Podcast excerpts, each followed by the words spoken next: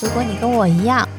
有个不安的灵魂，对世界充满好奇心，想探索自己更多的可能性，这个节目献给不安于现状的你。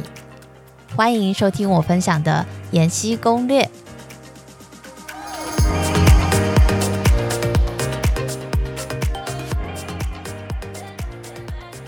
Hello，大家好，欢迎收听英伦妍希攻略，海外职涯轻松谈。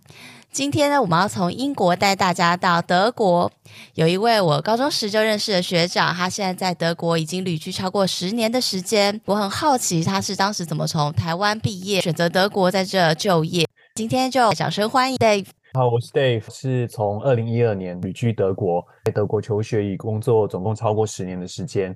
我是在二零一二年那个时候。来德国念商管硕士。二零一五年，我开始了我在呃德国的第一份工作。那那个时候是在一个欧洲时尚电商担任专案经理以及商业发展的角色。在二零一七年换到我现在这个工作，是一家德国企业的软体公司。一开始的工作是商业流程顾问。去年的时候呢，我换到了主要是做伙伴商业发展。除此之外呢，我在二零一五年那个时候，我刚找到第一份工作。那我发现关于德国工作相关的资讯并不多。当时我希望协助更多台湾朋友在德国找到工作，所以我创立了这个德国台湾人求职办。非常感谢大家的踊跃加入以及交流哈，目前已经有超过一万五千个成员。除此之外，二零一七年跟朋友开始了一份德国留学与职涯咨询的一个副业，它叫做 Good 好德，提供台湾朋友在德国留学与职涯的咨询。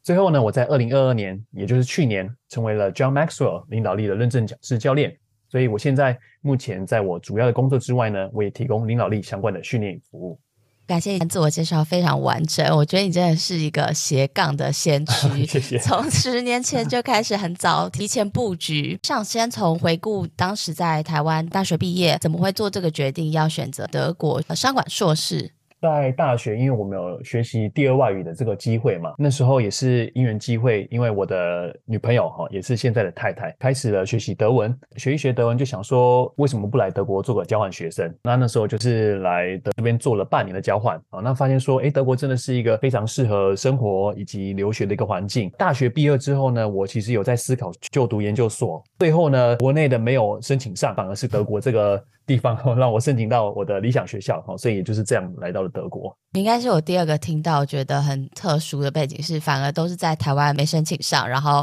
海外有。呃、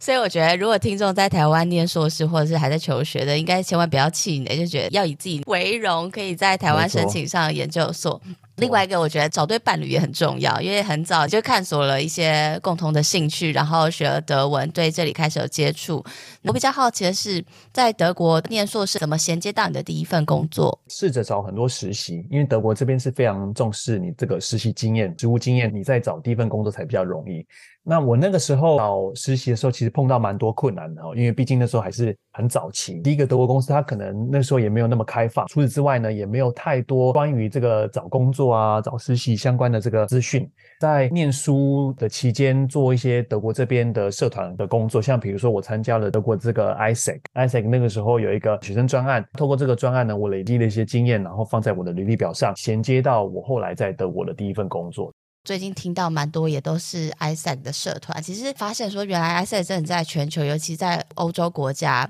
有很多真的非常优秀杰出的台湾人。借由这样的社团，真的算是很早就 explore 自己认识跟看到了世界跟其他职场的可能性。那你觉得对内的工作，你没有语言的优势，在沟通上你是怎么样精进？这个其实我蛮刻意的去利用这份工作来锻炼我的德文哈，因为。毕竟我刚进去算是一个 junior，这份工作它其实叫做 business development，在内部 infrastructure 这个部门的工作哈，所以其实我一开始对于这个工作的理解哈，其实是不对的，因为这份工作部门的同事其实全部都是德国人。那个时候刚进入一个月，有 on board 另外一个 senior，那这个 senior 同事他也是个德国人，我们两个等于是互相支援，在他的协助之下，我有蛮多空间可以学习我的德语哦，或者是说我我特意的去呃说德语哦，在工作上然后去锻炼我的德语。呃，这个德语的措辞啊，我不清楚，我会直接问他。好，那或者说在整个会议上啊，该怎么用德语去主持会议，其实我也蛮多请教他的。我觉得在第一份工作蛮幸运，就是我是一个 junior，然后碰到一个 senior 的一个德国人，透过刻意的去在工作上锻炼德语，然后与他的更多的交流啊，所以我在前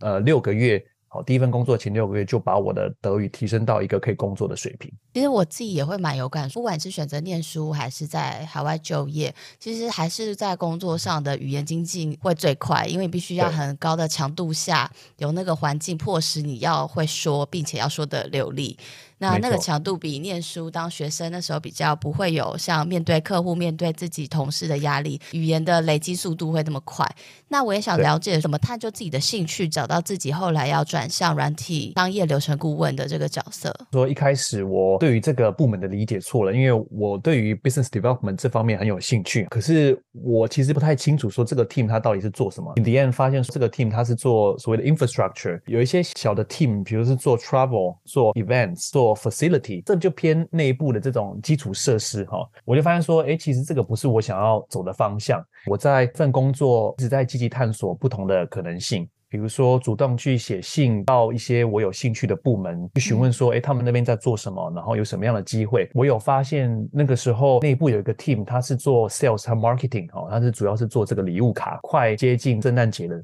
那他们这个礼物卡的这个团队呢，需要人帮他们来做一些 sales 的分析啊，帮他们 drive 一些 digital campaign 在网站上面。跟我老板讲了一下哈，就说诶，这个东西我有兴趣，所以我就去做。那后来做一做呢，诶，发现也不错，这个 team 有意愿要留我。可是因为我也希望说，在这个 team 能够有更多的发展。可是当下的 team 他给我是同一个 position 的 title 哈，那薪水基本上没有变，那我就不倾向于接受这个 offer。在此同时，我其实也丢了一些像是关于 partner ecosystem 这种 BD 方面的工作，因为我觉得这个是当时公司一直不断在强调的。同时，我也有向外找其他的工作。我自己还蛮清楚，我其实蛮希望有一个很 structured 工作的形态。那这个 structure 可能不一定是老板给我，而是说一个工作的流程，然后作为一个 standardize。哦，那我知道说，诶，其实在这个情况下，我该怎么样去进行每一个每一个步骤。同时呢，我也发现，我其实蛮喜欢做顾问这个工作，因为毕竟我是商学院毕业的嘛。商学院毕业总是会有一个想要成为一个顾问的一个理想了。哈，那这是我的状况。所以那时候呢，这个外部的工作其实是一个就是 business process consulting。哦，那它既是跟这个商业流程有关。那同时他又是个顾问，所以我就呃转到我现在这个公司。谢谢你的分享。刚刚前段听起来，当时的职位上你也做很多的兴趣的探索，带给大家一个很好的提醒，在探索兴趣的时候是可以先从内部开始，让资源极大化，更主动的去找不管是跨部门的单位同仁、主管 one on one。像在英国的外商总部，其实因为组织实在太庞大了，有太多不同单位、国籍以及很多创新孵化的专案。其实如果自己够主动积极的话，都可以在组织内得到很多新的学习机会。没错，这点我很认同。后来就很顺利的直接做了职涯的转换。你可以跟我们分享，其实你大概有近五年的时间都担任 Business Process Consultant，这段时间有遇到什么样很大的挑战？在这个职位蛮大的挑战，其实很多是呃关于。这种文化的理解的部分哦，比如说，我记得我刚开始进去，呃，我的老板其实他是一个德国老板哦，那并不太会去告诉你说，哎，你一定要做什么，或或或是不做什么。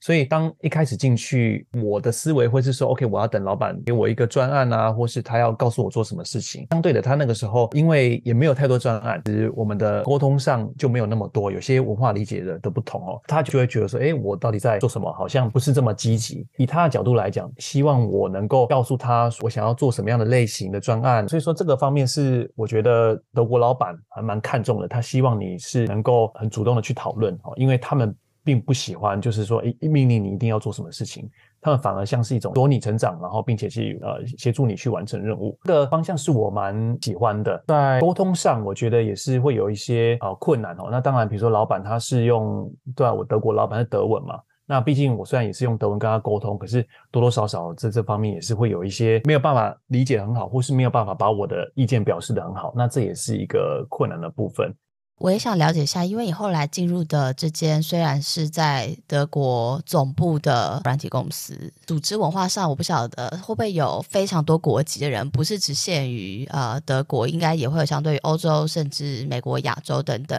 不同呃跨文化的交流。那在这样的环境下，你有没有觉得可以更自在的，比如说不管是表达英文还是德文？我觉得在国际化的环境会比较舒服了。老实说，虽然我在这个德国总部工作哈，但是我必须说，大概百分之八十还是德国人。在德国人的这个圈子，我觉得他们比较慢熟，他们的文化 有时候比较难难打入哈。再加上比如说语言这个这个关系，有时候他们的一些笑点啊，或是他们这个文化，他们最近发生的时事，你可能没有去 catch 的话，在跟他们聊天，你会发现说，OK，你很难去操这个话题。但是相对的。如果是一一个比较 international 的 team，我会觉得相对来讲比较舒服，因为第一，英文还是我比较厉害的的一个语言，在很多文化理解上啊，或沟通表达上，我是觉得比较舒服。其实你刚刚提到很多在国外工作者的挑战，尤其初期语言必须真的是需要时间的累积。当时我会选英国，就是觉得这里是英语系国家，可能会比较好衔接职场就业。当时就会有个迷思，觉得说如果英文不是我的母语，我要怎么担任 client facing 的角色，不管他今天是 BD 还是 sales 还是 account manager，我觉得还是会蛮挑战的。回到你刚刚讲的，我们就不是德国人，那你怎么能够融入当地的文化？尤其他们俩的很多可能，比如说是俚语、当地足球啊、啤酒，你是怎么样增进这方面的知识？其实会有意识的去看一些德国节目哦。那像比如说德国的新闻啊，这个我是蛮常会去涉的哈，就是让我自己能够了解到现在德国发生什么样的事情。我我觉得这个一方面是。呃，必须要去做的功课。如果你需要融入德国这个环境，那另外一方面，德国人他们也理解，就说你不是他们本地人，有时候你在说话啊，或是说在文化理解上会有会有一些差异哦。因为毕竟说在德国人，他们这边也看到非常非常多外国人了哈。因为现在也越来越多外国移民，他们可以理解。那另外一方面，就是你在专业这个能力上是有一定的积累，也让他们看到。因为毕竟你在工作上，语言它只是一个工具，它是一个一部分。那更重要的是说，你可不可以呃 deliver 你的 results？好，你把你该做的事情啊，你把你的专业度呈现出来。那在这方面，往往其实他们看到你的专业，其实他们。不会太去在意说，哎，你你说的呃德语流不流利啊，或者什么？因为毕竟他们其实也懂英文了哈，所以在这个方面的话，其实很多时候英文也去呃 cover。所以在这边，我很想跟听众分享的是，即使自己不管是英文还是德文，我们都不是母语人士，跟大家有个信心的建立。其实你把自己丢到一个环境，我觉得人有时候就是很有趣，就是在那个环境下，就会真的迫使自己很快速的学习跟吸收。我也很认同刚刚讲的，就是语言是个工具，其实真正。就业环境上有太多面向，其实会比语言这个工具来的重要，包含你的意愿、能力。如果能够如期如职交付，然后以结果导向来说，交付完全没有问题的话，其实我觉得就不需要过度去放大对于语言的恐惧。没错，非常同意。那我想另外再多问一个比较现实面的问题，就是很多不管是想要去海外念书求学，其实当进入职场的第一份工作都会卡在所谓的工作签证。那我比较不了解说德国。我的签证这样的一个情况，觉得是蛮优惠的。基本上，你只要在德国这边念书，念完书毕业，你会有一个十八个月的找工作签。你可以想象，就是他一年半的时间嘛。我自己听到的经验啊，就说基本上你如果想要待在德国找工作，这十八个月你一定是可以找得到的。哦，那那有些人他可能花的时间更长啊，因为对于自己想做的工作比较挑。但大部分人在这个十八个月都可以找到工作，找到一份工作，然后去外事处那边申请签证。那假设这个工作可能跟你念的书的方向啊，哈，你的研究所或是你大学念的这个科系，哈，或是你的经验哦，可能有些不符合的地方，有时候外事处会需要你多做一些证明，哦，证明说你是适合做这个工作的，就会稍微有点刁难了，因为他们毕竟会去想说，诶，为什么你可以做这个工作？但是大部分往往透过呃，比如说教授的推荐啊，或是公司的一些推荐，其实最后你都能够申请到工作签证。如果说真的想要在德国这边哦，或是说海外哈求学，然后并并且在当地留下来工作，德国是一个非常好的选择。毕竟德国的工会是蛮强势的，所以我想知道说，如果有任何工作者想选择德国就业，其实整体对于基本员工的保障有哪些？包含听过可能假期给的天数，对于薪资的一个基本的起薪或者是薪资的条幅，方便跟大家分享一下吗？德国这边工会还蛮成熟的哈，像基本上很多大公司它内部都有自己的这个员工工会，甚至呢。呢，比如说在公司以外哈，也会有类似这种呃工会的组织，会去联合很多不同的企业呀，然后去向这个企业主施加压力。所以说进去的时候，很多合约里面的天数啊，或是你的这个薪资幅度，它其实都有一个非常好的一个架构。大公司它其实都是根据这个架构去给你的薪水啊，和给你的天数。比如说以我的公司的例子哦，最近科技业在裁员嘛，我们公司全球打算裁两千多位，其中有一部分大概十分之一吧，两百位是是发生在德国这里。在德国这边，它的定义是说，哎，你如果你比如说在公司内部换了一个职位，那这样也算是一个裁员的一个 headcount 哈，因为在德国这边裁员要经过工会同意，那里面有很多很多协商，所以它不像英美裁员这么容易哦。比如说，哎，今天给你一个呃讯息啊，你明天就不用来上班哈。这里这里的话还真的是蛮尊重的。那同时也是因为工会它很强势，它有很仔细、很严格的一个规章，往往有时候在升迁上面啊，或是你想要得到更多的这个报酬，也相对会受到一些限制。感谢你跟我们分享了一些优劣。我听到是因为不管是工会介入或管理，所以整个的薪资结构或是晋升的一个标准，它相对也比较严谨。所以你觉得这一部分，你会建议年轻人如果就业或是想做职涯转换，要怎么突破这件事情？就像我刚刚说的，因为德国它这边很多工会嘛，你如果要在内部做很大的晋升哦，你要很大的一个薪资条幅，其实往往不是那么容易。所以要有一个很好的职业发展，或是说你需要跳得很快快哈，或是那个在职位上面啊，在你的薪资结构上面，那当然你一定是往外跳嘛。职涯这个限制，我觉得很多时候其实是呃你给你自己的一个限制。我们常说这个职场天花板嘛，事实上呢，我们可以看到很多大公司，比如说像微软或是 Google，很多很多大公司，他们其实 CEO 啊，或是这个 Senior Manager 都是印度人。我其实有时候在思考哈，为什么印度人可以，那我们台湾人哈或是华人就不行？其实很多时候这个都是我们自己给自己的一个一个限制了哈。我们觉得说，哎，这种天花板，我的文化不太适应当地，我的语言可能不够，反而一直给自己的心理施加很多的限制，那你反而就会越来越难去做突破。嗯，那目前我遇到很多访谈者跟求职者都会询问说，国外发展有所谓的职场天花板，或是所谓的领导团队是不是男性的比例一定比女性高？其实最最近我们公司做了很多研究，也是在讲所谓 gender equity 这件事情。不管哪个国家的这个外商的体系啊，我们所谓的 D N I 就是 diversity and inclusion，我觉得是一直在提倡。然后我也想补充，可是你刚刚提到了的直属主管的互动，比较像是 mentor 的角色。因为我带过台湾企业，然后再到外商，再到海外的总部，其实我看到了很有趣的一个现象，很像一个光谱的两端。亚洲普遍的文化还是比较像是指令式的领导，就是主管是从上到下，组织赋予他这个角色跟任务，他必须要比较像父母吧，就是传统父母会每天问你吃饭没，今天做了什么，进度是什么，回报没，就是比较细的去管你每一个环节。可是，在欧洲，我目前听到的现象，主管并没有组织赋予他这样的角色，说他一定要去叮咛你每一件任务的达成，反而他是会什么部分是你想拿出来讨论，你比如很高的自主性，然后有自觉去安排自己的职涯，这并不是主管的职责。当你意识放到自己身上的时候，会有很多接下来比较积极的作为开始展开。比如说，我也会主动去找其他部门的人聊，或是主动去安排有什么我想学的东西。主管能够给予的就是协助你达到你想成为的那个样子。没错，这边我也想要补充哦，就是我们刚刚提到这个职场天花板的限制嘛，哦，那为什么我们看到多人可能可以突破他的这个文化啊，或是他的种族背景，然后往上去？这个关键其实在于领导力。领导力其实它体现在于你在组织内的影响力，这个也是具体落实在你每天的工作的沟通协调啊、团队合作、你的能见度，以及你刚刚讲的这个。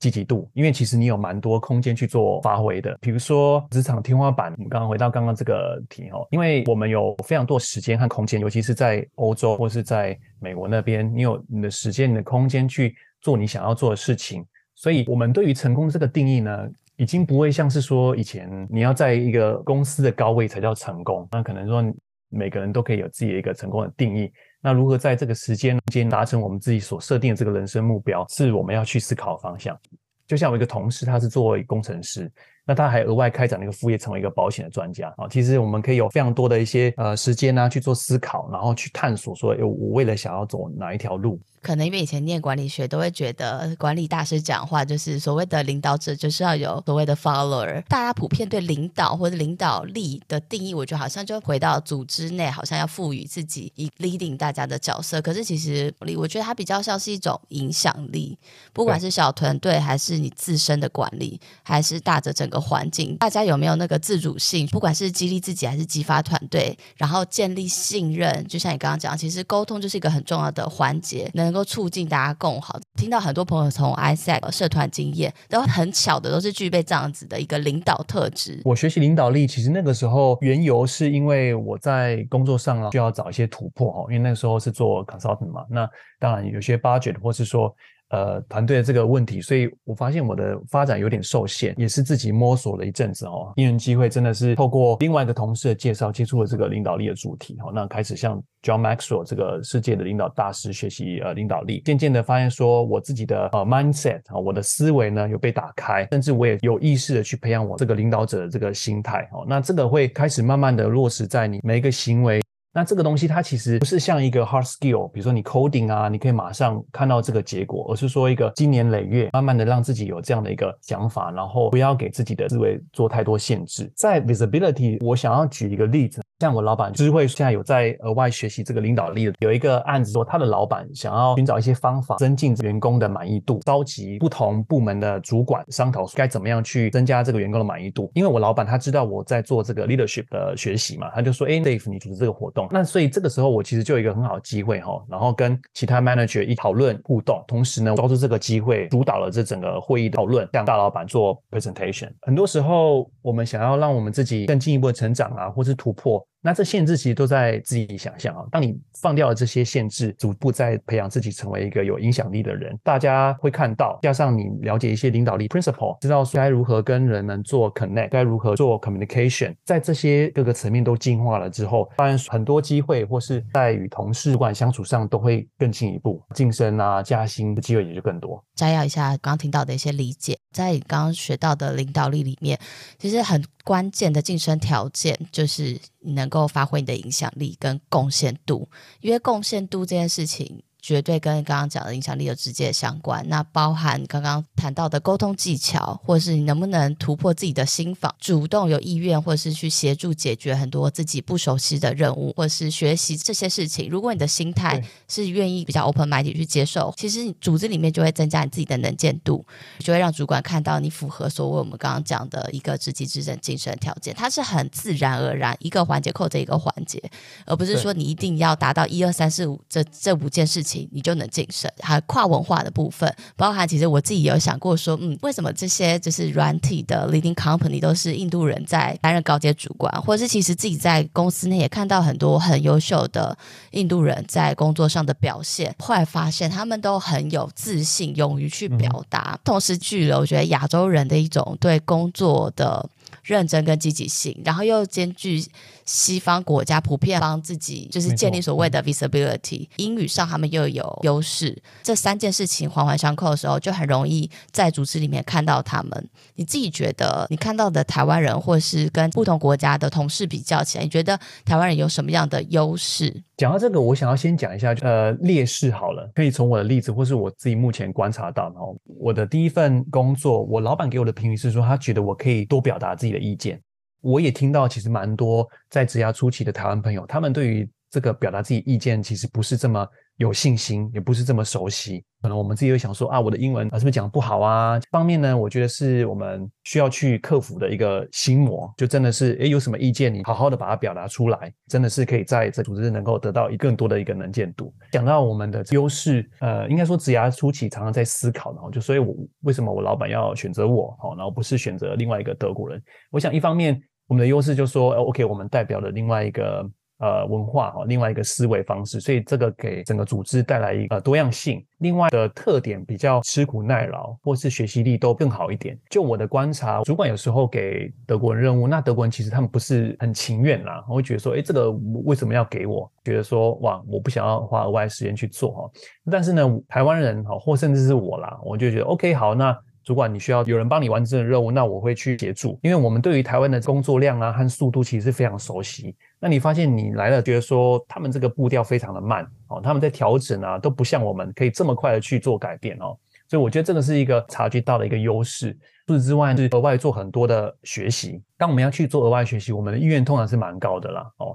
因为可能一方面是说我们不希望被大环境啊这个竞争淘汰哈，那另外一方面我们也希望能够在国外出人头地嘛，所以在学习这方面，其实我们往往意愿是蛮高的。我也觉得蛮认同的。很有趣是，当你真的在一个很大型的全球性组织，你就可以看到很多不同国家文化，它怎么样在组织内会发挥一些所谓的重效，就是所谓的多样性。好了，所以可以跟我们分享一下，说你现在的团队，你刚才也提到比较国际化了，然后你在里面同事互动有什么样的冲击跟火花？先从德国人开始讲哈，我先前的工作比较多是跟德国的团队嘛。那我发现说，德国他们在工作态度上面比较严谨，然后流程化，基本上画出一个流程图哈，然后让大家去 follow。说我在我现在目前这个公司的第一份工作是这个 business process consultant 嘛，它的这个名称是 business process consultant，它不是叫其他名字，所以你可以想见，就是说，诶，德国人他们对于这个流程的重视。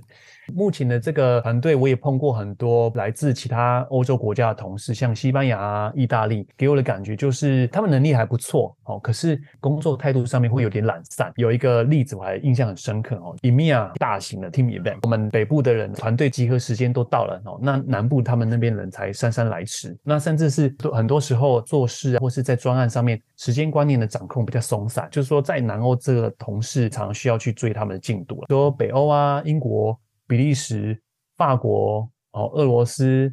荷兰、印度，其实我都有呃同事，也跟他们很多交流哦。各个文化都有一些不同的特色，截长补短。同时呢，也不要忘记我们自己哦，从台湾来互相的交流，其实是蛮有趣的。整个欧洲人对于工作跟生活的平衡上，他们比较重视 balance，比较不会像我们会觉得工作生活就是要整合啊。在想说，这是我们的 stereotype 吗？stereotype 一定会有，像比如说，有对于德国人，就是他们很有效率嘛。但是就像你刚刚讲的，效率其实可能分很多层面哦。比如说是流程的效率，就他们流程是真的很有效率，可是他们人执行的效率其实并不太高。做个事情啊，可能做的很慢，可是当需要这种自动化的效率，其实他们是非常好的。这件事情其实有一点矛盾的，因为以结果来说，大家都想要提升效率的事情，所以他会在流程上花非常多的时间，让所有东西能够整合步骤可以遵循。可是其实常常会陷入那个流程里面的陷阱，就是会卡在一个环节，或是其实比较不会所谓的举一反三。对，没错。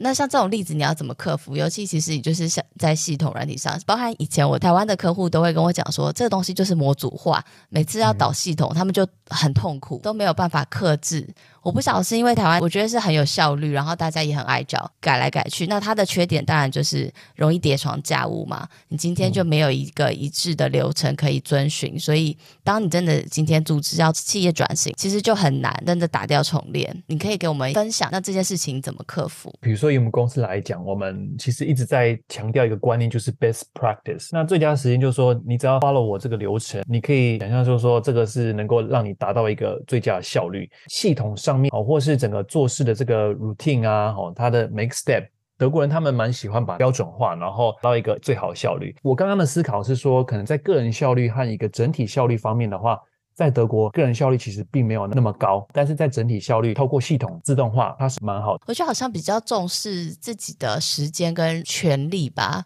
所以今天很多时候他们的工作就是工作，下班以后就是下班，所以我觉得很多面向就是各有好坏，因为它是一个程度上的差异。感谢你的支持，如果你喜欢我的节目或日常的分享，欢迎订阅我的 Spotify 或 Apple Podcast。不要忘记追踪我的 Instagram，请不吝按赞或分享。如果有什么想听的主题或问题，欢迎随时留言给我。我们下周见。